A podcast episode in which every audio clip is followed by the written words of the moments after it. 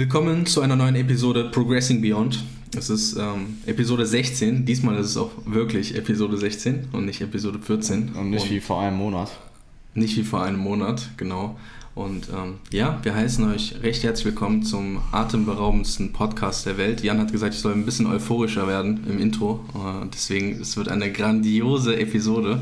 Könnt euch auf extrem äh, tolle Informationen, viel Mehrwert und äh, zwei nette Persönlichkeiten freuen. Und äh, in diesem Sinne, Jan, wie geht's dir? Aua. Ähm, mir geht's super und dir? Auch wunderbar. Vielen Dank. Okay. Das äh, sehr schönes Wetter. Ich habe sehr gute Laune, vielleicht merkt man das. Aha. Und ähm, ja. In Wien wird es ein bisschen früher dunkel als in Deutschland. Hier ist es also tatsächlich uns, noch hell. Ja, ja, bei uns ist so äh, Dämmerung. Also kurz vor dunkel. So 20 Minuten und hier ist dunkel. Vielleicht halbe Stunde. Es ist 19.19 Uhr. 19. Ja, mhm. Für alle, für alle Zuh äh, Zuhörer oder Zuschauer. Ja, ähm, es sind vier Wochen vergangen seit äh, der letzten mhm. Episode, wo wir über deinen Progress gesprochen haben. Ja, voll. Und ähm, in der letzten Episode hast du auch schon angesprochen, ähm, du bist auf Diät. Ja, bist mittlerweile im zweiten Zyklus, ne? Im zweiten Mesozyklus. Ja, im zweiten Zyklus in der achten Woche mittlerweile. Also in der achten Diätwoche und in der vierten ähm, Woche vom zweiten Zyklus, ähm, wenn man den Diet Break eben rausrechnet. Also sonst wären es jetzt insgesamt neun Wochen. Okay, nice. Und ähm, willst du über die Ernährung, möchtest du darüber sprechen, wie du, wie du, wie du aktuell geplant hast, ähm, was deine aktuellen ähm, Makros sind, ähm, vielleicht deine, deine angepeilte Rate of Loss, der weitere Verlauf des Ganzen? Gib mal einen Überblick.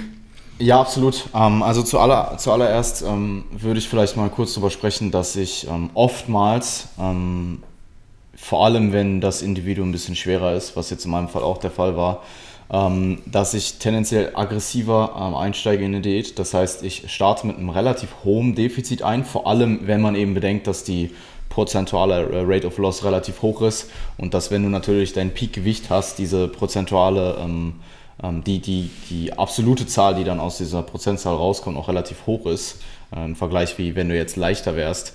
Und dann äh, entsteht da in der Regel ein relativ so hohes Defizit schon von Anfang an. Ich hatte jetzt in meinem Fall für zwei Wochen 1,5 Prozent äh, Rate of Loss angepeilt am Anfang und ich war eben bei 90 Kilo. Das heißt, ähm, ich war dann ungefähr bei 1,3 Kilo, die ich pro Woche ähm, probiert habe, Gewicht zu verlieren.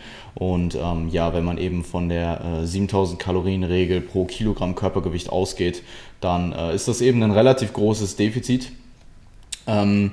und das wurde auch äh, so eingehalten. Also bisher die Diät an sich von, vom Gewichtsverlust läuft eigentlich on point. Also das hätte fast nicht besser laufen können. Ähm, Im Vergleich zum Beispiel zu meinem letzten Minicut, den ich gemacht habe, der war im, ich glaube, im Ende Juli oder Anfang Juli ähm, 2020, wo ich probiert habe, über fünf Wochen ungefähr ein Prozent äh, pro Woche zu verlieren und das gerade so eben irgendwie auf Krampf, so immer so ein bisschen drunter und dann vielleicht mal eine Woche nicht so viel. Also ich glaube, ich habe vier Kilo oder so verloren in dem Minicut. Es war nicht so produktiv, obwohl das äh, rein rechnerisch vom Defizit eigentlich hätte ausreichen müssen ähm, läuft es dieses Mal rein rechnerisch genauso, äh, wie es eben laufen soll. Und ähm, ja, ich habe bisher eine sehr, sehr produktive Diät äh, hint, äh, hinter mir. Äh, bin jetzt bei 8 Kilo Gewichtsverlust in sieben Wochen Diät. Und ja, ich denke, das kann sich auf jeden Fall sehen lassen. Voll. Es ist ja auch so, ähm, um, um auf die Rate of Loss Sache nochmal ähm, zu, zu sprechen zu kommen, dass man das in der Regel, also das muss man jetzt nicht unbedingt nur in einer ähm, normalen Diät machen. Das kann man auch in der Prep, denke ich, immer ganz gut anwenden, je nachdem, mhm. wie schwer man halt eben ist. Weil dort eben halt noch nicht die Performance und äh, Muskelverlust eben so in Gefahr ist, wenn man das so sagen kann. Ähm, mhm. Weil halt eben die, die Gegebenheiten noch ein bisschen lockerer sind und man da halt eben einfach schon Zeit und äh, Puffer gut machen kann, um eben gegen Ende der Diät ein bisschen konservativer zu werden, so wie du das wahrscheinlich jetzt auch selbst handhaben ja. wirst. Und ähm, das ist allgemein, denke ich, eine ganz gute Herangehensweise, sich eine Diät halt so vorauszuplanen, dass man eben am Anfang, wenn es leicht ist, Momentum aufbauen kann, Motivation ähm, sowieso hoch ist, da halt dann entsprechend auch ein bisschen aggressiver ranzugehen. Wenn jemand die Kapazität hat, das zu machen und auch mental dafür ready ist, dann würde ich es in fast jedem Fall machen. Es gibt vielleicht ähm, das ein oder andere Individuum, was vielleicht mit einem linearen Ansatz besser fährt, also anstatt meinetwegen von 1,5% auf 0,75% zu tapern im Laufe der Zeit, aber vielleicht einfach durchgehend 1% fährt. Ähm, ich glaube aber für jemanden, der ein bisschen Diäterfahrung hat und der eben in der Peak-Off-Season ist, also so wie du gesagt hast, die, die, die Ausgangslage einfach sehr schwer ist, Appetit und Hungergefühl ist vielleicht äh, sehr wenig oder gar nicht vorhanden, ähm, du hast viel Körperfett, was du verlieren möchtest, äh, deine Trainingsperformance wird ähm, lange, lange, lange, lange Zeit nicht beeinflusst durch das Defizit. Und das, wie du schon gesagt hast, dass äh, ähm, die Performance kann eben sehr, sehr lange konserviert werden, auch bei einem aggressiven Defizit, was dann in dem Fall auch äh, sich rückwirkend äh, sich auswirken wird auf wenig bis keinen Muskelverlust, trotz hohem Defizit. Ähm, dementsprechend ist da die Rationale für eine höhere Rate of Loss einfach ähm, absolut da. Währenddessen jetzt spät in der Diät, wenn du vielleicht leaner bist, gehen wir jetzt mal nicht von der Prep aus, sondern einfach von einer, von einer längeren Diät, wo du meinetwegen 10% KFA anpeilst oder 12%, realistische 12%, was schon ziemlich lean ist, so ähm, jetzt nicht 12% Instagram KFA, ähm, dann ähm, ist das, ist da auf jeden Fall äh, die Rationale für ein etwas moderateres Defizit deutlich, deutlich höher, weil du vielleicht erste Diäterscheinungen hast, die Performance vielleicht hier und da leicht dippt ähm, und du ähm, Schwierigkeiten hast, deine Trainingsperformance komplett zu konservieren. Ähm, und da dann natürlich noch weiter aggressiv ähm, mit einem hohen Defizit zu Diäten führt dann eben nur dazu, dass du zum einen noch mehr Diäterscheinungen bekommst und die Performance vielleicht noch mehr runtergeht. Also ich glaube, der, äh, die traditionelle Diät im, im vielleicht noch vor drei, vier, fünf Jahren war eher das, das Umgekehrte, dass man vielleicht moderat reingestiegen ist, erstmal so ein bisschen diätet hat, geguckt hat, was passiert. Dann, wenn es vielleicht stagniert, nochmal ein bisschen aggressiver reingeht und so eher die Kalorien im Laufe der Zeit verringert immer weiter. Und dann vielleicht am Ende ein bisschen zu wenig Zeit hat und dann nochmal hart pushen muss zum Ende hin. Ähm, wenn du eigentlich gar nicht mehr die Kapazität hast. Und ähm, oder ja, vielleicht ich glaub, noch. Das kennt jeder. Ja, diese vielleicht noch. diese Cardio, äh, exzessiven Cardio-Sessions dann noch ja. am Ende. Ja. Oder vielleicht hast du noch die, die Kapazitäten, vielleicht auch mental einfach, aber es ist dann trotzdem einfach suboptimal, weil du rein physiologisch einfach nicht mehr die Kapazitäten hast. Ähm, und dann ähm, ist es eben andersrum, rein in der Theorie definitiv sinnvoller und auch in der Praxis von dem, was ich mit Kunden gemacht habe und auch mit mir selbst und auch mit mir selbst in der Prep, in, der, äh, ersten, in den ersten acht Monaten, wo ich mich selbst ge, äh, gecoacht habe noch, ähm, ist das hervorragend aufgegangen. Und ja, ähm, ja ich habe jetzt ich, eben.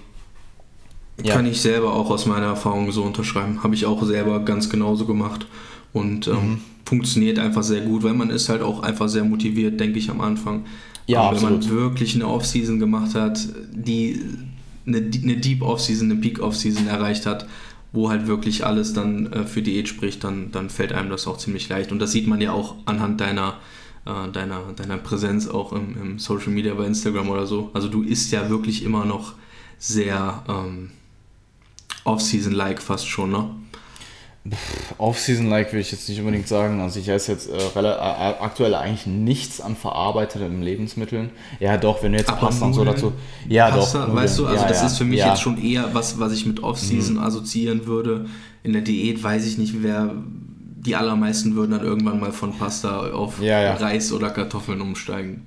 Ja, ich habe sogar, ich finde Reis fast noch schwieriger runterzubekommen, ähm, jetzt zum Anfang. Weil bei mir war es einfach so, ich wollte einfach in der Diät am Anfang einfach nur wenig essen.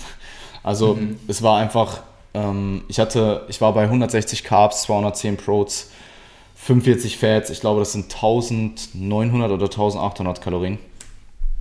Ähm, und ja, 1850 oder 1800 irgendwie so um den Dreh.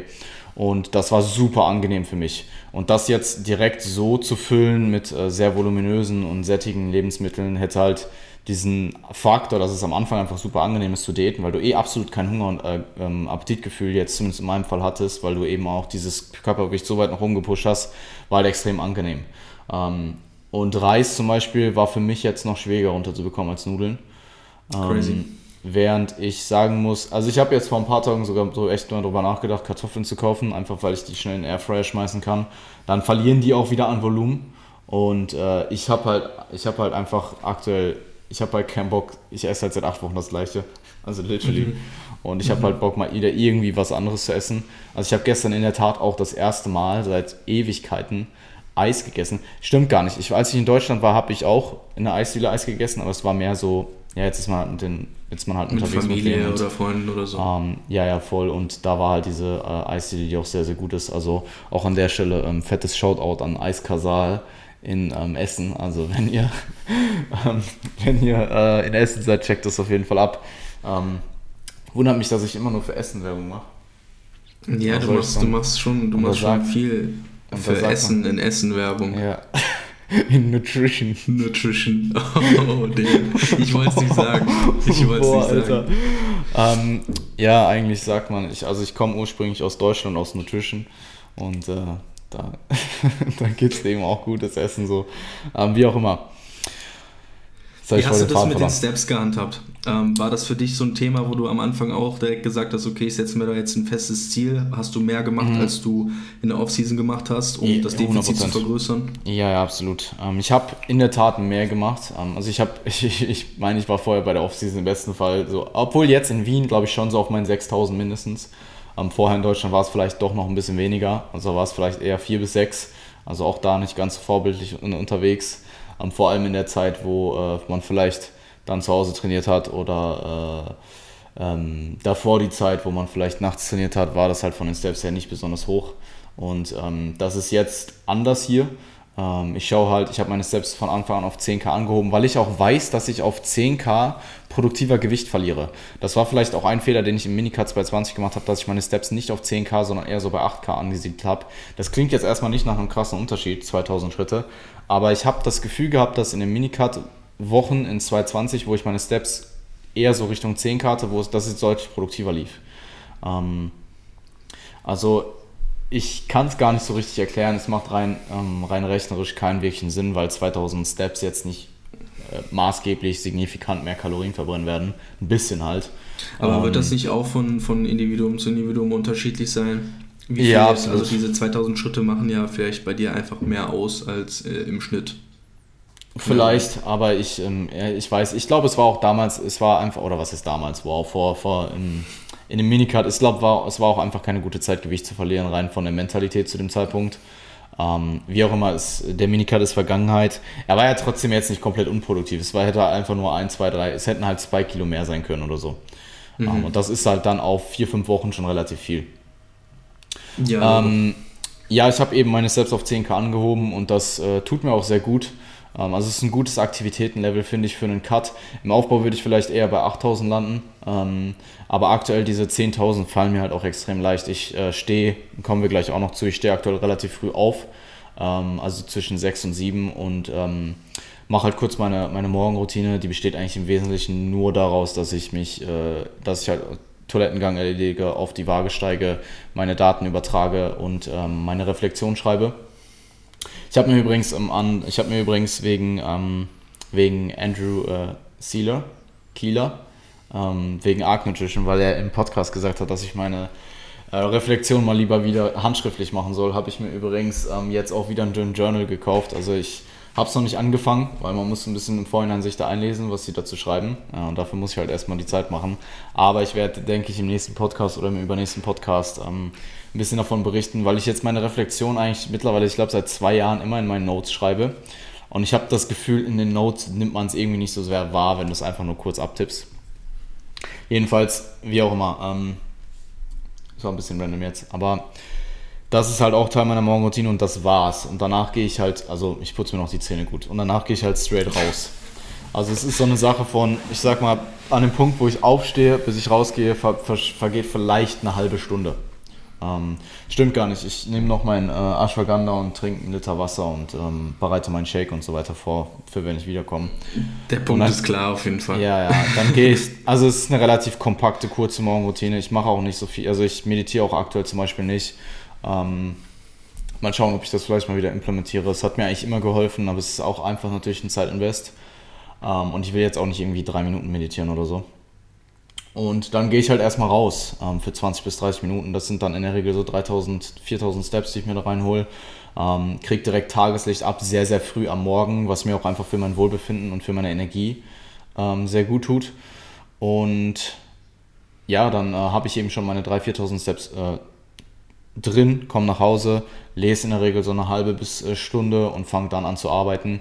Äh, es ist wahrscheinlich eher eine halbe Stunde, die ich lese. Ähm, mal schauen, ob ich das so beibehalte, aber ähm, der Punkt ist, ich habe meinetwegen um äh, 8 Uhr morgens halt bereits meine 4000 Steps drin. Und dann ist es im Wesentlichen eigentlich nur noch mit Öffis zum Training fahren und zurück. Und im Training halt schauen, dass ich relativ viel Steps mache. Und dann komme ich nach Hause und habe meine 10k drin. Und das trotz Bürojob. Und es ist jetzt auch nicht so, als würde ich Ewigkeiten zur Haltestelle laufen oder so. Ich laufe vielleicht jeweils 5 Minuten oder so.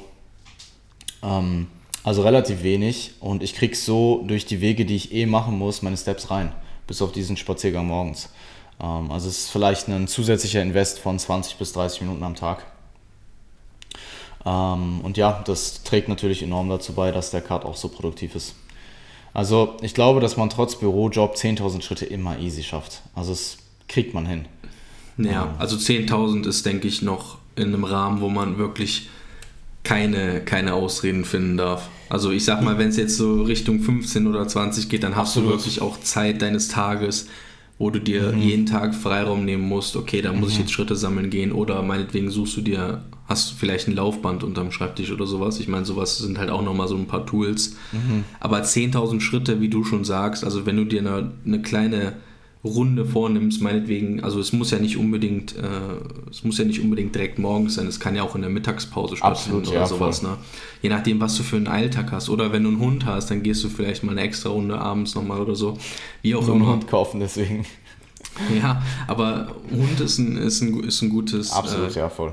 Ich würde ungern Tool sagen, aber es ist halt irgendwie. Hund ist auf jeden Fall ein gutes Tool für, für, die, Body, für die Bodybuilding, für die Prep um, so. Aber 10.000 Steps sind absolut im Rahmen. Also Alter, ich denke, hat... das. Bitte? Ja, ja, erzähl.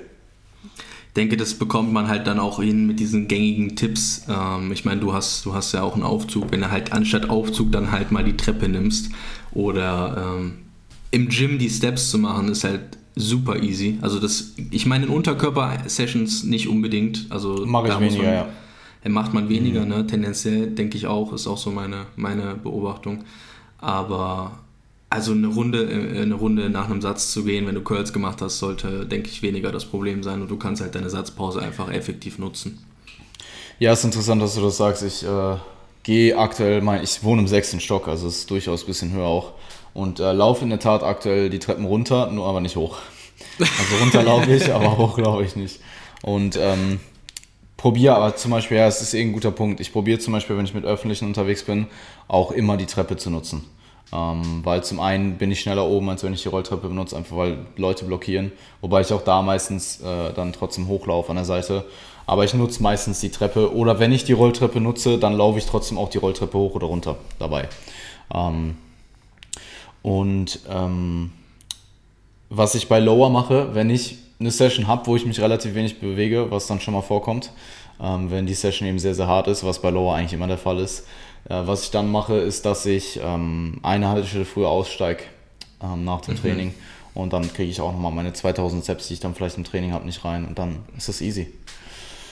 Auch gut. Ja.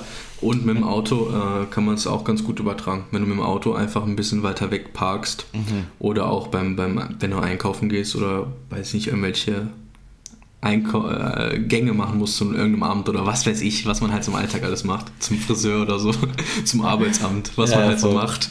Dann, ähm, dann parkst halt einfach ein bisschen weiter weg und dann hast du zwei Minuten mehr Fußweg und sowas ja, addiert voll. sich halt auf. Das sind ja, halt diese kleinen, diese kleinen Summen.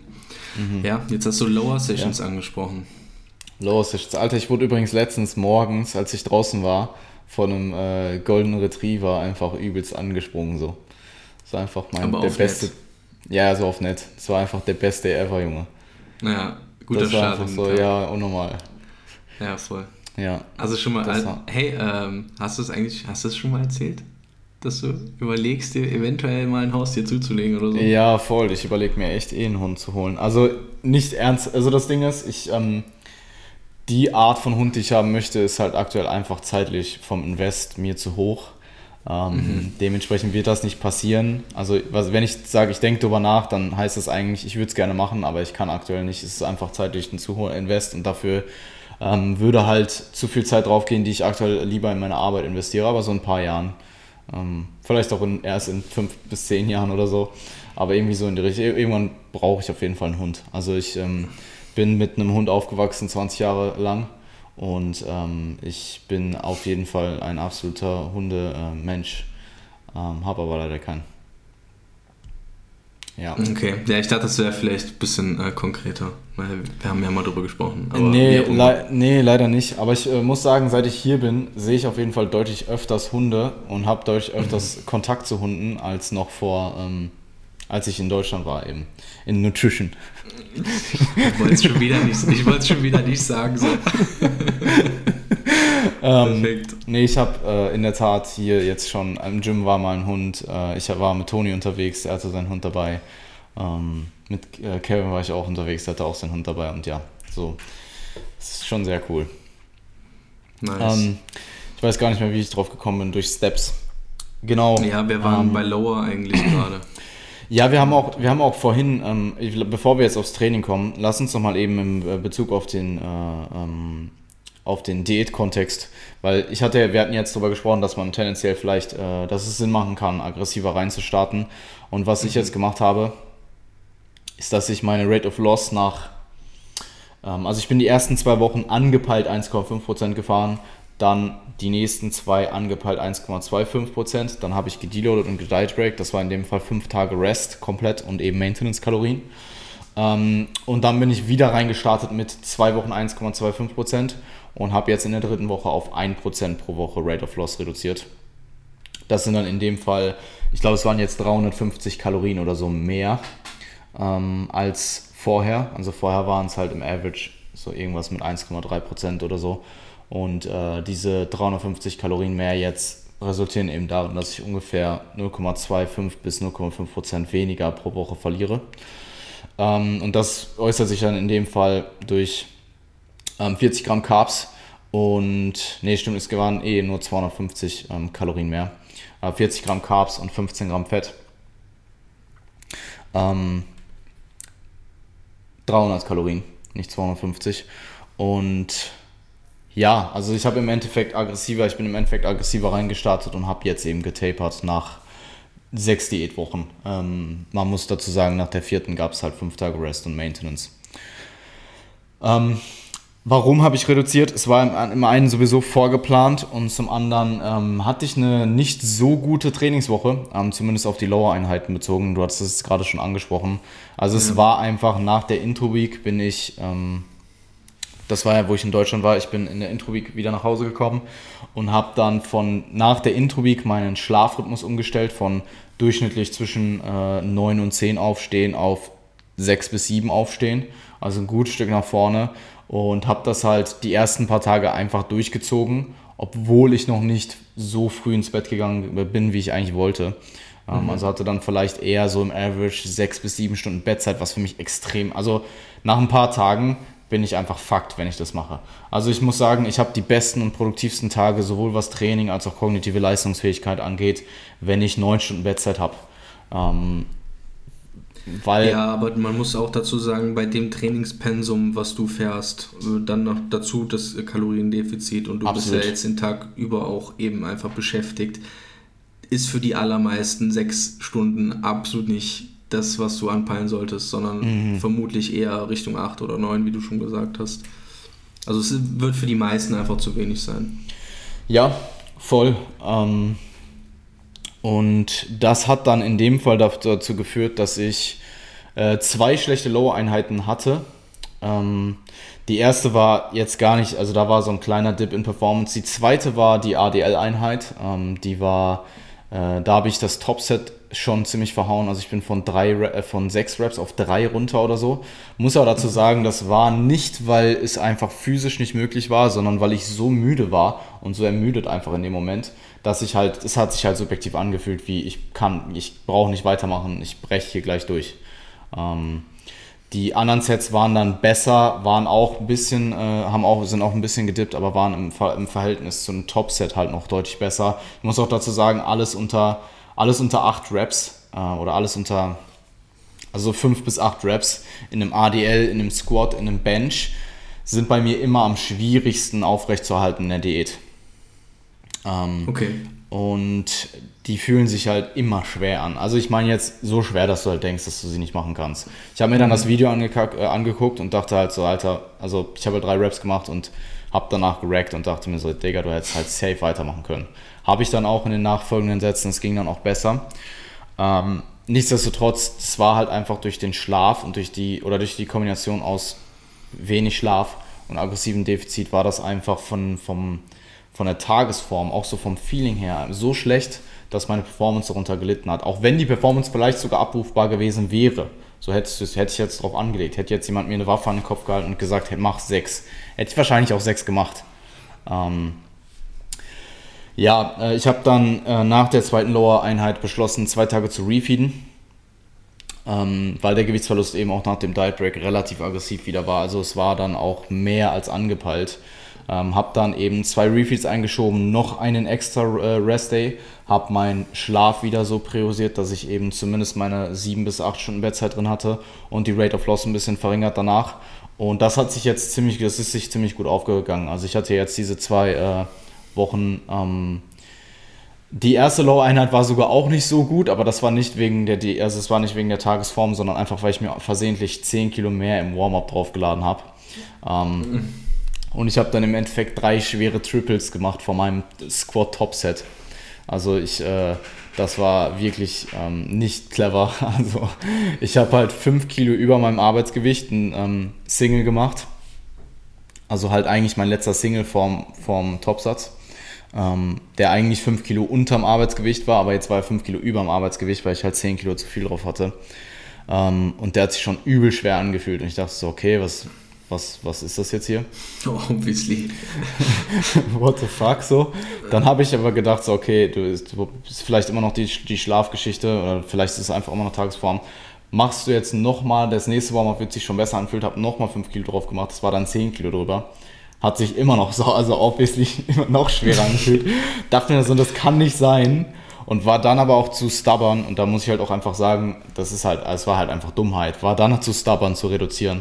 Hab mir einfach gesagt, scheiß drauf, hab mir kompletten Hype reingefahren, den du halt irgendwie fahren konntest. Ähm, und hab dann probiert mit dem Arbeitsgewicht, halt mit dem letzten Warm-up, wo ich eigentlich dachte, dass es schon unter meinem Arbeitsgewicht ist, halt damit meinen Arbeitssatz zu machen und habe halt wieder nach einer Rap gerackt, weil es halt keinen Sinn gemacht hat. Es war irgendwie mein 4RM oder so. Und habe dann halt so realisiert, okay, fuck, du hast halt einfach gerade 10 Kilo zu viel drauf. Ich wollte gerade fragen, wie ist dir denn aufgefallen? So, danach erst. Ich habe danach, hab danach erst dran gedacht zu gucken. Ähm, ja. Und ja. Ich, ich meine, das ist mir in meinem Leben schon irgendwo bestimmt mal passiert. Und dann lernt man auch draus und guckt dann auch. Aber dann passiert dir das halt Ewigkeiten nicht mehr und dann irgendwann passiert es dir halt doch wieder und du guckst halt dann ja. genau in dem Moment nicht. Und äh, ja, dann ist es mir halt aufgefallen. Ich muss sagen, ich war übel angepisst, als ich es nicht gesehen habe, weil ich dachte halt so, Junge, wie kann das sein, dass du jetzt 5 Kilo unter Arbeitsgewicht beugst und dann halt nicht mal ansatzweise deine Raps hittest. Also ich dachte an dem Punkt eigentlich, dass ich diese schlechte Trainingsperformance der letzten zwei Einheiten noch jetzt mehr in diese Trainingseinheit gebündelt hat. Hab dann gemerkt, okay, du hast viel zu viel drauf. War dann erstmal erleichtert, weil das halt für mich war so, okay, geil. Ich habe mich einfach nur, also klar, einerseits denkst du dir, okay, wie blöd bist du? Andererseits denkst yeah. du dir, okay, zumindest äh, kann ich es mir erklären. Yeah. Ähm, hab dann meine regulären Sätze alle gemacht.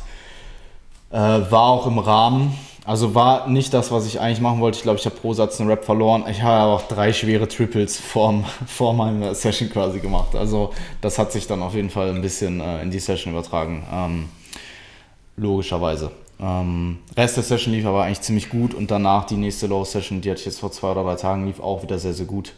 Ähm, also ich denke, und alles andere Push-Pull lief eh den gesamten Zeitraum gut. Also ich habe jetzt in der Lower 2 Session äh, meine Peak-Performance von letzten Zyklus wieder bestätigt, ähm, zumindest relativ. Und ich denke, ich kann da, ähm, ich habe mir die Videos angeguckt, da ist auf jeden Fall noch Luft. Ich kann da auf jeden Fall nächste Woche nochmal einen draufsetzen.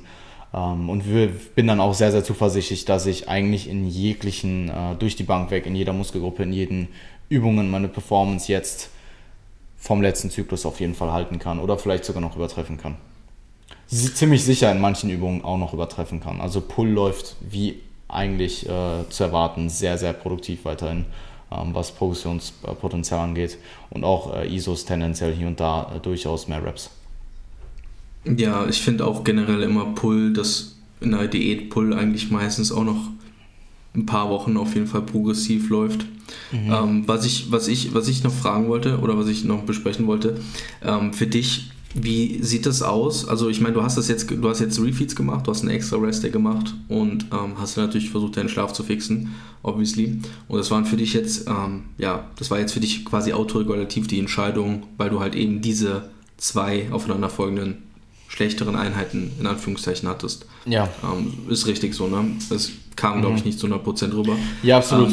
Ähm, Wäre das, also es war quasi deine Strategie, um der ganzen Sache entgegenzuwirken, ja. um aus der Sache wieder quasi rauszukommen, wenn man das so sagen will, weil du dich vielleicht sonst einfach auch gegen eine Wand gefahren hättest, regenerativ. Mhm. Wäre das jetzt was, was du empfehlen würdest, auch wenn jetzt jemand, sagen wir mal, jemand coacht sich auch selbst und du bist halt in einem Mikrozyklus und du merkst, du kommst einfach performance-technisch gerade nicht mehr so richtig hinterher, dass du dann auch einen extra Rest Day ähm, autoregulativ einstreuen würdest oder würdest du erstmal versuchen, stur in der Struktur zu bleiben? Also wenn du eine schlechte Session hast, dann kann es verschiedene Gründe haben. Ähm, ich würde bei einer schlechten Session erstmal abwarten. Wenn du eine zweite schlechte Session hast, dann würde ich, dann würde ich in irgendeiner Weise ähm, handeln und irgendwie intervenieren. Äh, in dem Fall war mir halt jetzt, ich meine, ich habe ja meine ganzen Variablen im Blick, ich weiß, woran es gelegen hat. Es war zum einen das aggressive Defizit, was sowieso schon mal ähm, ein, ein, Defizit darstellt, ähm, jetzt in dem Fall in Energie, und dann halt noch der schlechte Schlaf. Und das in Kombination ist halt Desaster. Ähm, mhm. Und äh, ja, für mich war dann einfach klar, ich muss das jetzt möglichst, ich, das war so ein bisschen äh, Intra-Session, äh, Intrameso-Fatigue ab, abbauen. Ich hätte vielleicht auch eine, äh, anstatt dem Rest Day einfach eine leichte Session einschieben können. Ähm, für mich war aber der Rest Day jetzt einfach praktikabler und ähm, ich bin auch nicht gut darin, leichte Sessions im Meso zu machen. Also das, hab, das ist ein Konzept, was es gibt. Das äh, habe ich aber so. Ich habe das sicherlich vielleicht mal im Coaching angewendet, aber für mich selbst ähm, oder im Coaching jetzt auch in letzter Zeit definitiv nicht. Daran könnte ich mich erinnern. Ähm, also in einem sehr großen Zeitraum vermutlich. Und für mich selbst halt. Ähm, also ich würde wahrscheinlich eher kurz, ich würde wahrscheinlich eher einen, einen halben Deload oder so einschieben, anstatt jetzt irgendwie eine leichte Session oder so. Ähm, also für mich hätte es jetzt die andere Möglichkeit wäre eben gewesen, zu, früher zu deloaden, aber dadurch, dass ich gerade mal zwei von vier Wochen hinter mir hatte oder zwei Mikrozyklen von vier Wochen, äh, von vier Mikrozyklen, war das für mich jetzt einfach die intelligentere äh, Lösung, um eben diese zwei Mikrozyklen, die in dem Fall jetzt 16 Tage sind, weil ein Mikrozyklus acht Tage geht, äh, noch produktiv rumzubringen. Ähm, weil sich das mit der Deload-Planung und so, ich bekomme da Besuch, das geht sich einfach sehr gut auf und das wollte ich halt jetzt nicht komplett umwerfen. Verstehe. Ja. ja. Ähm, war nur so, war nur so mal in den Raum geworfen, weil ich, ich finde es immer ganz interessant, weil viele Leute da halt einfach stur an der Mikrozyklusstruktur festhalten. Eben, ich meine, spricht ja nichts dagegen, dass man das fest plant und das ist ja auch eine gute Sache.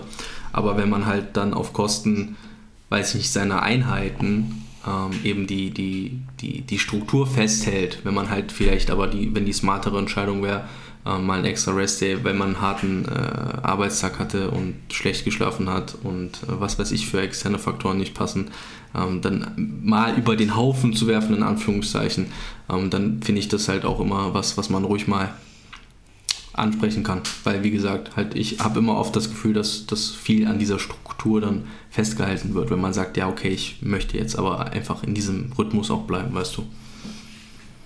Ja, absolut. Ähm, sehe ich auch so. Und in dem Fall, ich, ich glaube, der, der, die zwei Refeeds und der, den Schlaf fixen hätte es vielleicht auch schon getan. Ich habe den extra Rest Day einfach eingestreut, um sicher zu gehen. Ähm, mhm. Und ich muss auch sagen, die, die, die, der Mikrozyklus, den ich aktuell fahre, also Pull Push Lower, Rest, Pull Push Lower, Rest, Repeat. Ist auch relativ tough. Also es ist nicht sechs, es ist nicht sechsmal am Stück trainieren, aber es ist immerhin drei, drei Einheiten am äh, Stück trainieren. Und ähm, es sind halt fünfeinhalb Einheiten ähm, auf eine Woche. Wie lange fährst du die Struktur schon? Ähm, boah.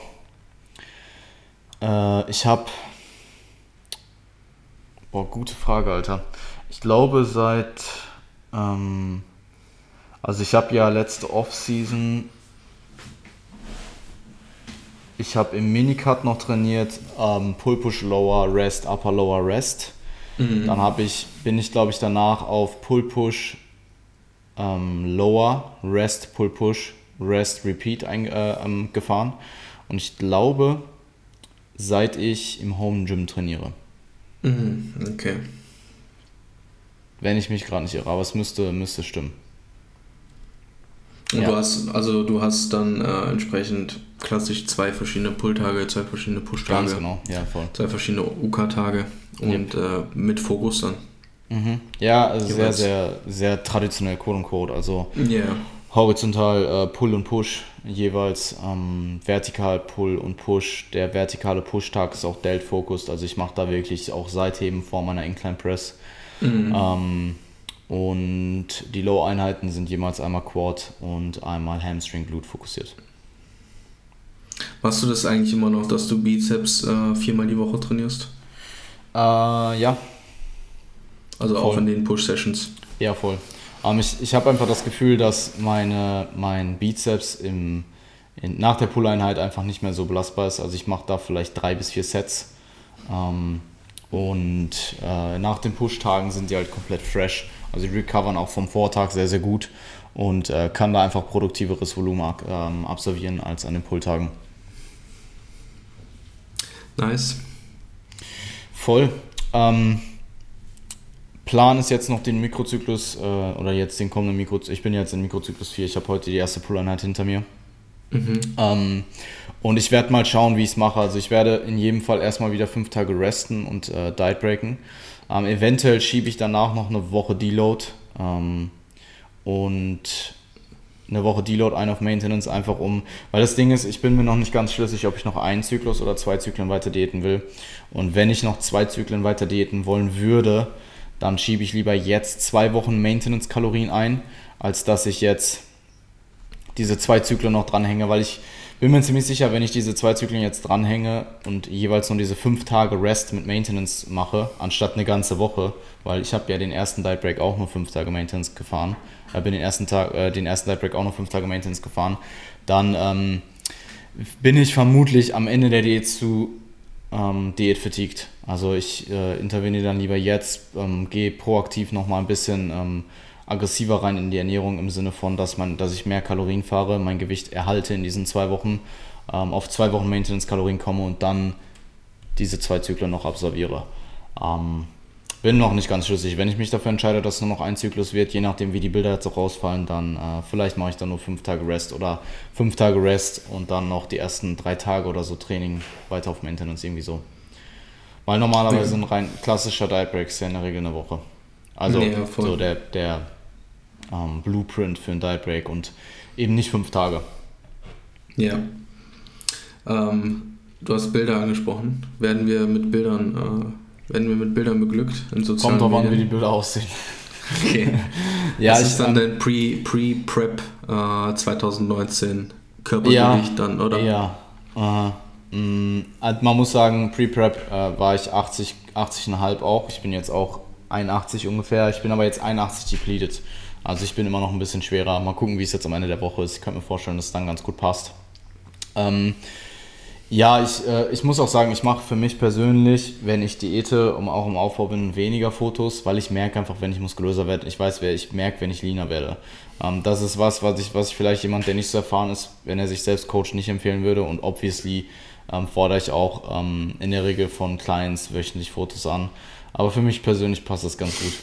Also solange ich, ähm, solange ich ähm, in der Diät jetzt zum Beispiel meine Performance halten kann und sichtbar im Spiegel im Laufe der Zeit leaner werde und mein Gewichtsverlust passt, brauche ich das jetzt nicht unbedingt durch wöchentlich Bilder bestätigen. Aber no, no, ähm, also keine Frage, es, es, würde mir, ähm, es würde mich noch zusätzlich bestätigen zum einen ähm, und zum anderen wäre es halt auch einfach gut, um das Ganze zu dokumentieren. Ähm, da bin ich, ich bin einfach nicht im Habit drin. Und den habe ich bisher auch noch nicht wieder etabliert, also muss ich mich jetzt zusammenreißen und damit anfangen. Ja, also ich glaube schon, ähm, auch, ich meine, ich stimme dir da zu 100% zu. Ich meine, solange halt auch die Daten stimmen und du das halt auch selber irgendwo fest siehst im Alltag und äh, du hast die Erfahrung ja auch im Endeffekt. Aber rein für die Dokumentation als solche und halt einfach, um das auch mal ein bisschen noch teilen zu können, ist vielleicht gar nicht so verkehrt, das nochmal dann nochmal zusätzlich äh, festzuhalten. Und diesen eigenen Check-in-Prozess für sich auch nochmal zu durchleben, ist vielleicht auch einfach nochmal so ein, ähm, eine ganz coole Sache, um da nochmal so ein bisschen mehr Verständnis für Klienten zu entwickeln. Ja, 100 Prozent. Ich äh, mache mein, also ich habe für mich persönlich jetzt kein wirkliches Check-in, was ich mit mir ausmache, sondern ich denke einfach kontinuierlich über meinen Prozess nach, zwischendurch. Also auch wenn ich trainiere oder ähm, mein Programming mache, es ist viel, also es ist weniger gebündelt, sage ich mal. Also es ist eh mhm. logisch. Ähm, ich stimme dir auch bei der Dokumentation und so weiter zu 100% überein. Das Ding ist einfach, die ersten 8 oder 9 Kilo jetzt in dem Fall waren auch super unspektakulär. Also klar, ich werde leaner, aber es ist halt immer noch nichts, was ich äh, vor, was jetzt irgendwie, ich will halt nichts vorzeigen, wenn ich noch nichts vorzuzeigen habe, weißt du. Ähm, mhm. Um, und ja, ich, ich sollte trotzdem Bilder machen, keine Frage. Auch einfach, um ins Posing wieder reinzukommen. Ähm, ich kann eh posen immer noch, also ist kein Problem. Aber es ist einfach was, es ist schon was anderes, wenn du dann nach vier, fünf Wochen einfach wie das erste Mal wieder post. Ähm, also ich habe natürlich Bilder gemacht, ich habe auch nach dem ersten Zyklus Bilder gemacht, aber jetzt nicht jede Woche oder so. Nach dem Zyklus dann halt. Ja, ja, voll. Ich werde jetzt, ähm, ich werde jetzt, ja, ich werde jetzt nach dem Mikrozyklus Bilder machen. Auch mal über ein paar Tage, um zu gucken, wie viel äh, Einfluss Posing ähm, bzw. die Übung von Posing hat und äh, ob ich von Tag zu Tag ein bisschen unterschiedlich aussehe. Das ist aber in der Offseason eh nochmal so ein Thema für sich, finde ich. Also Posing sieht ja eh nochmal anders aus. Oder die Posen Absolut. wirken eh nochmal anders. Ne? Also eine Pose, die in der Offseason vielleicht schwach aussieht, kann halt in der, äh, am Ende der Prep einfach auch so mit deine stärkste Pose werden. Ja, 100%. Und andersrum. Ne? Es kann auch sein, 100%. dass eine Pose in der Offseason brutalst aussieht und äh, dann halt eben in der Prep dann nicht mehr. Ja, absolut. Also bestes Beispiel ist bei mir eigentlich die Side Chest, die am Anfang vermute ich mal, oder, oder meine Side Relaxed, noch schlimmer. Side Relaxed, ich meine, du hast sie gerade noch gesehen, ich habe sie gerade noch gezeigt. Side Relaxed war katastrophal in der Offseason vor der Prep. Die sah so scheiße aus. Also ich dachte, ich habe mir die angeguckt und dachte mir so, nee, Mann. Und das war am Ende ähm, meine, doch schon meine stärkste Relax-Pose. Front Relax war auch okay, aber Side Relax war schon ziemlich gut. Ähm, also für meine Verhältnisse jetzt. Ne? Und ähm, auch der, der Lat Spread oder die Side Chest zum Beispiel war auch eher weak, war am Ende vermutlich meine stärkste Mandatory Pose. Ähm, während mein Lat Spread, der eigentlich sehr stark war am Anfang und auch sehr vielversprechend in der Prep, zum Ende hin wieder so ein bisschen abgefallen ist. Also mhm. ähm, den fand ich so in der Mitte der Prep, so mit 3, 4, 5 Kilo mehr als Stage Weight, fand ich den viel geiler. Ja, ja, voll, verstehe. Das dann, ja. Da geht dann halt irgendwann auch so ein bisschen der Pop, wenn man das so sagen kann, verloren. Absolut. Ich fand meinen mein Diät-Look generell in der Prep eigentlich am geilsten, mit 69, 70 Kilo. Ja, kann ich um, auch ähm. bestätigen. So diese, diese, diese Phase so 10 Weeks out, 12 Weeks out. Du hast halt keine, du hast halt keine shredded Glut so, aber es juckt dich halt eh nicht. Also juckt ja. dich jetzt eh nicht, wenn du in einem regulären Setting bist. So klar, yeah. wer auf Stage ist wieder was anderes, aber wenn du jetzt einfach nur diätest, um danach produktiv in die Offseason zu starten, da brauchst du obviously nicht dieses Conditioning. Und ähm, dann tut es eben auch deine 5 Kilo über Stage Weight. In dem Fall jetzt wahrscheinlich bei mir mehr, weil ich natürlich auch draufgepackt habe, also dann vielleicht eher die 7 bis 9 Kilo. Ähm, und die sind ja jetzt auch erstmal angepeilt. Mal gucken.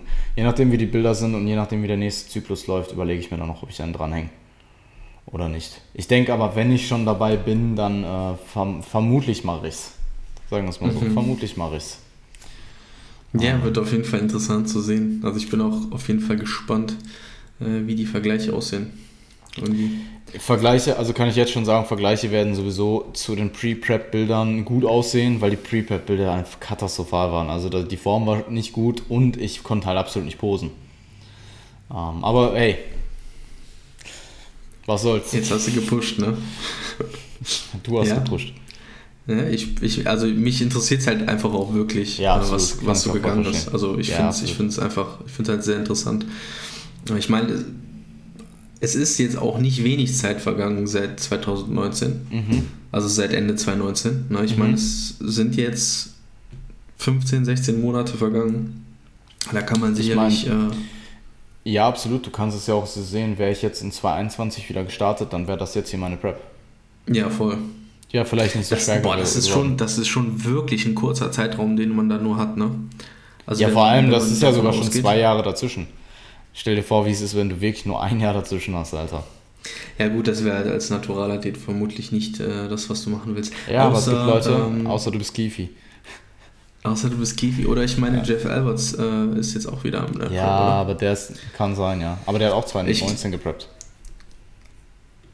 Ja, war es ja, nicht? 2019, ja, doch, der war okay. Worlds. Wo ich Worlds war, war der auch. Okay, weil ich glaube, er preppt jetzt relativ frequent, weil er jetzt natürlich ja, auch so langsam aber in dem Alter, ähm, ja, ja. In dem Alter, in dem Alter ist es auch voll okay. ja, genau. Ja, also ich, äh, wenn du nicht der Überflieger-Ausnahmeathlet bist, dann wären wahrscheinlich zwei eher ein paar mehr Jahre vielleicht sogar. Zwei Jahre sind okay. Zwei Jahre sind okay, ja. wenn du wirklich nicht vom Gas gehst so.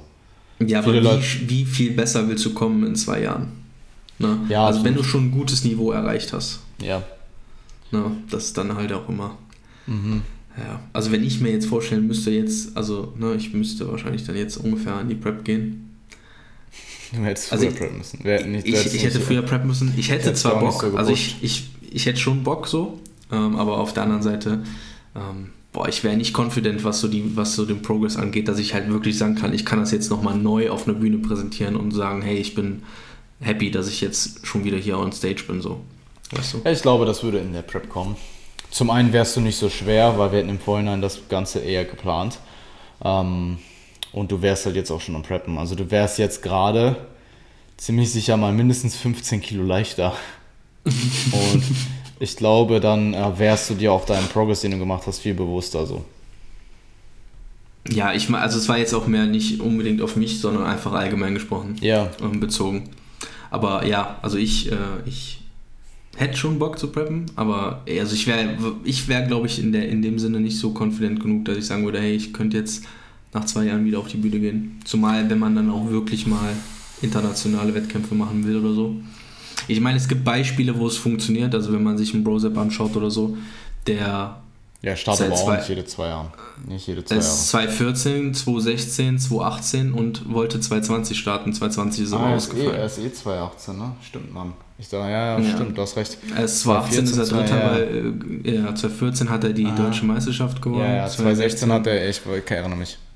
Ja, das recht, weißt du, und er wäre sogar 2020 ja auch wieder gestartet. Mhm. Und er sah alle zwei Jahre deutlich besser aus. Das kann, ja, man, ja, kann, man, kann man so auf jeden Fall sagen. Ähm, aber es trifft wahrscheinlich eben nicht auf jeden zu, ne? Ja, er ist halt auch jemand, der sehr. Er ist jemand, der sehr ähm, meticulous äh, hart arbeitet. Äh, hart arbeitet, kontinuierlich hart arbeitet, ja. nie irgendwas hat. Ähm, ja. Der wirklich alles darauf ausgerichtet, äh, ausgerichtet hat, der extrem hart und viel arbeitet, ähm, smart arbeitet, dann noch die genetische Komponente mitbringt, die Mentalität mitbringt und ähm, auch einfach schon viel Erfahrung hat durch die drei Preps. Ähm, also ich, äh, ich meine, klar, man kann sagen, hey, wenn er jetzt drei Jahre sich nehmen würde, dann würde er besser aussehen nach diesen drei Jahren als nach zwei Jahren. Das ist eh logisch, weil dann einfach die Komponente mhm. Zeit dazu kommt. Ähm, und ich weiß, das hat er, glaube ich, irgendwann auch mal gesagt, dass er ähm, dadurch, dass er alle zwei Jahre preppt, auch so ein bisschen mehr Druck noch hat. Ähm, ich kann sein, dass ich das mal, ich glaube, ich habe das mal irgendwo aufgeschnappt. Ja, also so ein bisschen mehr dass Druck die Offseason sitzen muss dann auch. Ja, ne? die Offseason muss sitzen und ähm, er auch durch diese relativ frequenteren Preps auch einfach den Wettkampfgedanken nicht so sehr verliert. Was ich auch voll und ganz verstehe. Wenn du jetzt drei, vier Jahre Offseason fährst, dann bist du irgendwann in diesem Offseason-Trott drin so. Und Prep ist vielleicht gar nicht mehr so präsent, wie sie noch wäre, wenn du jetzt nach zwei Jahren wieder in die Prep starten würdest. Weil überleg mal, wir wären sonst jetzt gerade in der Prep beide. Mhm. So. Ähm, muss auch schon sagen, ich habe heute, ähm, weil eben Kiwi, ich weiß gar nicht, ich glaube sein richtiger Name ist Kudos. Ich hoffe, ich spreche es richtig aus, Kudos, so wird es zumindest geschrieben. Ähm, ich kenne, also in alle nennen ihn halt Kiwi, hat eben bei der BNBF in 2019 den Juniorentitel äh, gewonnen ähm, als Bantam. Äh, und jeder, der äh, sich mal das Lineup dort anschaut, der weiß, dass es ein extrem hartes Lineup war. Also könnt ihr auf jeden Fall mal abchecken. Äh, braucht ihr einfach nur BNBF 2019 bei YouTube äh, suchen. Ähm, und hat eben mit seinen, ich glaube, ich lass mich, ich, ich, hoffe es stimmt. Also Disclaimer, ich glaube, es waren ungefähr 67,5 Kilo oder so, die er da hatte. hat halt eben den Junioren-Titel gewonnen gegen ähm, einige sehr, sehr äh, gute Athleten. Ähm, und er hat halt heute seine Bilder gepostet, seine Off-Season-Bilder, oder er ist jetzt ein paar Wochen in der Diät ähm, und äh, hat eben, ist halt jetzt wieder am Preppen für dieses Jahr. Und äh, das hat mich so ein bisschen geflasht, weil er, hat, er war für mich in dem in der Prep selbst vielleicht mit äh, Brad Freeman auf jeden Fall so die größte Inspiration, weil er halt einfach als Bantam, wenn auch mit einer sehr, sehr guten Linie, das muss man dazu einfach sagen, ähm, als Bantam halt einfach extrem viel gerissen hat und genauso auch Brad Freeman. Äh, beides sehr relativ leichte Athleten, sehen aber dafür sehr, sehr spektakulär aus. Ähm, und er ist eben heute in die Prep gestartet. Ich verfolge das übelst gerne. Also er ist so ein bisschen so ein Underdog, finde ich, weil er gar nicht so viel zeigt. So, er postet halt hier und da mal so ein bisschen Training und so, sonst kriegst du gar nichts von ihm mit, finde ich. Ähm, und ich bin sehr gespannt, was er macht. Habe mir dann daraufhin auch heute die BNBF 219 Videos angeguckt und ich habe die in der Prep einfach nur aufgesogen alle. Also sobald da irgendwas rauskommt, war ich übel hyped, habe mir das super oft angeschaut und ich kriege halt direkt Gänsehaut, wenn ich mir das angucke so auch diese BNBF-Hintergrundmusik und so auf der, auf der Bühne. Ähm, ist ein diese, schönes Bühnenbild auch, ne? Ja, mega Bühnenbild. Ähm, die Musik ist geil, so, das ist einfach eine geile Atmosphäre, so. Und das war einfach ein richtig heftiges Battle, Mann. Und ich habe mir das, ich habe mir jedes Video dazu reingezogen, was es gab, Mann und hab mir, ich glaube, das war doch sogar irgendwie eine Woche vor der ANBF und so und dann saß ich da immer mit meinem komplett geisteskranken Carb-Loading-Frühstück so morgens und hab mir diese Videos reingezogen, Alter. Oh Junge Mann, Alter. Das war, das war Gute wild. Zeit. Ja, gute absolut. Zeit. Sehr, sehr gute Zeit. Nee, ich vermisse es auch. Ich vermisse es auch und ich freue mich auch. Ich freue mich auch auf die Wettkämpfe dieses Jahr, ähm, die hoffentlich stattfinden. Wenn auch natürlich das Ganze deutlich eingeschränkt ist. Also ähm, die GNBF jetzt im Juni ähm, hat kein Publikum. Und, äh, so schade. Ja, aber was willst du machen? Ja, ähm, willst du besser starten, eine GNBF ohne Publikum als keine, keine GNBF. GNBF. Absolut, ja, 100 Prozent. Ähm, und ich, es gibt einen Livestream. Es gibt einen Livestream. Ja. In der Tat, das erste Mal. Ich glaube, das erste Mal, oder? Gab es vorher schon einen GNBF Livestream? Ich weiß nicht, ich habe sie immer Nicht, dass ich wüsste. Also es ähm, Stories ja. und so ein Kram. Ja, voll. Und es wird gut. Ich freue mich drauf solange kann man dann halt eben in den, in den, äh, in den Bühnenformen und in den Preps seiner Athleten aufgehen, solange man halt, halt eben nicht selbst äh, auf die Bühne geht. Absolut, absolut. Wo haben wir das letztens noch besprochen? Im, Live, im Livestream, genau. Kann sein. Ja. Weiß gerade, kann mich gar nicht erinnern. Mhm. Ja, gut. Ähm, ich, ich denke, das ist so im Großen und Ganzen. Ja, ähm, über das frühe Aufstehen hast du ja eh gesprochen, ne? Ja, voll. Ähm, ich stehe früh auf. Super. Nee, taugt mir schon besser. Taugt mir schon besser. Ja. Also ich bin kein Morgenmensch, noch nie gewesen, aber es taugt mir ganz gut. Ähm, muss halt ausreichend schlafen. Also mir fällt das früh aufstehen weniger schwer als das früh schlafen gehen. Mhm. Ja, ja, ja, ich verstehe, was du meinst. Ich bin auch tendenziell immer abends lieber aus länger wach. Mhm. Und ich bin auch jemand, der sehr, sehr groggy aufwacht. Also ich bin niemand, der aufwacht und so High Energy ist. Ich habe auch relativ niedrigen Blutdruck. Ähm, also ich brauche morgens einfach erstmal eine halbe Stunde, um irgendwas zu machen. Ich mache halt dann einfach meine Routine, ich weiß, was zu tun ist, das wird dann alles abgehandelt. Nebenbei bin ich halt ein Zombie so und dann bin ich halt am Start. Ja. Ja, ja, verstehe. Ja. ja, nee, ich bin auch immer gut verklatscht, aber ich glaube, das äh, so geht es eigentlich den allermeisten, oder? Nee, sagen, es gibt so, boah, ich weiß nicht, Mann. Es gibt schon Leute, die stehen einfach morgens auf und sind so relativ schnell halt voll am Start und wollen reden und so. Und ich denke mir halt so, nee, Mann. Na, also re reden. ja, ich, ähm, ja, ja, nee, dann ich, ich, ich fühle das auf jeden Fall. Mhm. Ich finde es ganz interessant, also wenn ich die Möglichkeit hätte, so zu 100% meinen Schlaf wirklich mal danach auszurichten, was mein, meine innere Uhr sagt, wenn man das so sagen kann. Ähm, ich wäre halt sehr gespannt, was da, was dabei rauskommen würde, weil wenn du dir mal so einen Peter Stark zum Beispiel anschaust, der steht halt jeden Tag um 3.30 Uhr auf. So. Ja, ja. Es funktioniert, aber er sagt, für ihn er sagt sehr, sehr halt, gut, aber genau, und es ist halt sein Rhythmus. Es hat sich halt so ergeben, weil er es halt hat so laufen lassen. Ja, aber ich, also, was Chris hat mir, glaube ich, erzählt, wann er schlafen geht. Ich höre ihn eh bald frage ihn dann nochmal. Ähm, Bestimmt ich weiß, um ich 20 Uhr oder so. Ja, ich glaube sogar noch früher. Aber ich weiß nicht. ich will auch nichts Falsches sagen. Geht auf jeden Fall früh Ja. ins Bett. Ja, aber ich Ähm. finde es interessant, weil er es halt dann einfach sich und seiner Natur, sag ich mal, überlassen hat. Aha. Und, äh, Hat er gesagt, dass er, hat er gesagt, dass er das, ähm, dass er einfach. Also ich meine, ich, ich meine, dass er, dass er mal in, in Instagram gesagt hat, dass es halt, dass es sich so ergeben hat, weil er Mhm. ähm, das halt rausfinden wollte und das dann halt dabei rauskam. Okay. Nee, cool. Ähm, ich glaube, wenn Okay. ich einfach schlafen würde, dann würde ich bis zwölf schlafen so. Perfekt. Ja, ich, also ich habe auch, ich brauche auch einen Wecker. Also wenn ich einfach schlafe so und bis ich nicht mehr schlafen will, dann schlafe ich manchmal so zwölf Stunden oder so.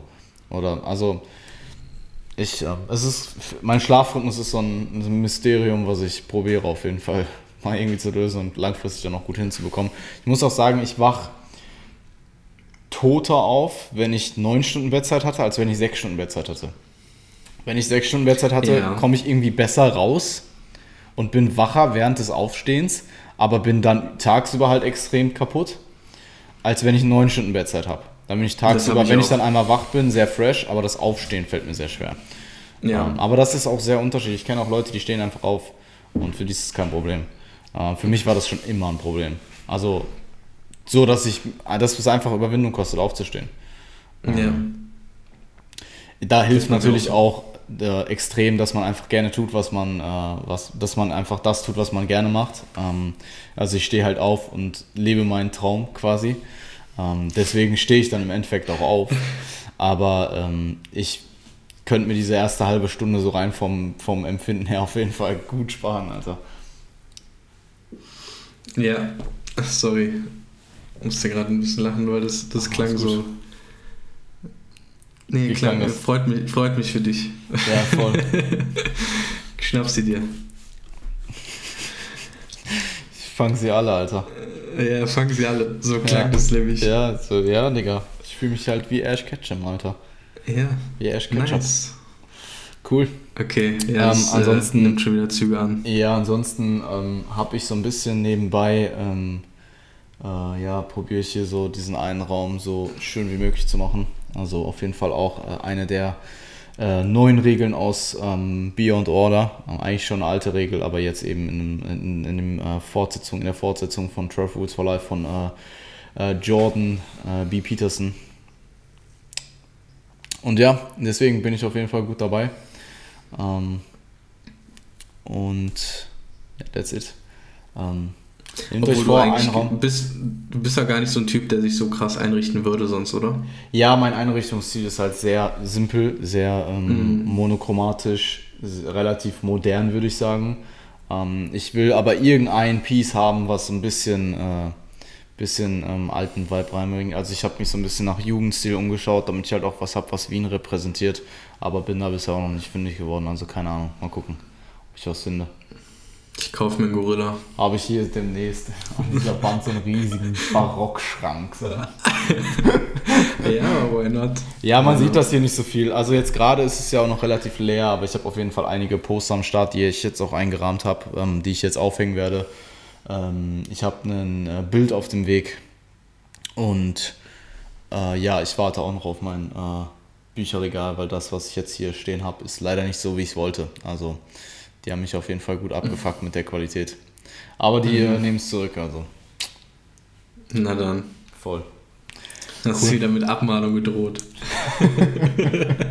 Nee, Mann, aber die wollten mir halt, also die haben halt gesagt, dass sie entweder äh, 50% erlassen oder halt äh, komplett zurücknehmen, weil sie wollte, also die Kundenberatung, ähm, ähm, mit der ich da gesprochen habe, ähm, ich glaube, sie hieß Verona oder so, ähm, die hat mir eben angeboten, dass ich es zurückschicke und ich denke mir halt so, ich habe den halt schon aufgebaut, ich müsste den jetzt abbauen und dann müsste ich diese 30 Kilo diesen drei, wieder zusammenpacken und diesen 30 Kilo Karton halt zu einer 1 Kilometer entfernten Poststation schleppen, so. Dann behalte ich den lieber so. ähm, nee, und jetzt holen sie ihn halt ab. Also, äh, da ist Okay. Kundenservice, muss ich an der sagen, Stelle sagen, sehr, sehr gut. Sehr nice, ja. Ja, oder eben 50% Erlass, aber ich glaube, ich gebe ihn zurück. Ja. Okay. Also du richtest dich ein. Und Ja. das. Das würde ich auch jedem empfehlen. Also, Ja. ähm, haltet eure Wohnung sauber und äh, richtet euch einen Raum schön ein. Danke, Papa. Internet-Dad, Mann. Ja. Ich habe eigentlich Haltet, zwei. eure, ich habe eigentlich, haltet, haltet eure Wohnung sauber, meine Kinder. ich habe eigentlich zwei Väter. Der moderne Mann hat zwei Väter. Ja, egal, ey. Ähm, bevor wir das jetzt hier, bevor das jetzt noch ein äh, anderes Ausmaß hier nimmt, ähm, wünsche ich euch allen einen fantastischen ähm, Tag. Ähm, hoffe, hoffentlich konntet ihr die eine oder andere Sache mitnehmen. Und wenn ihr Vorschläge, Anregungen, irgendwas habt, dann äh, lasst uns die auf jeden Fall gerne wissen. Bis zum nächsten Mal.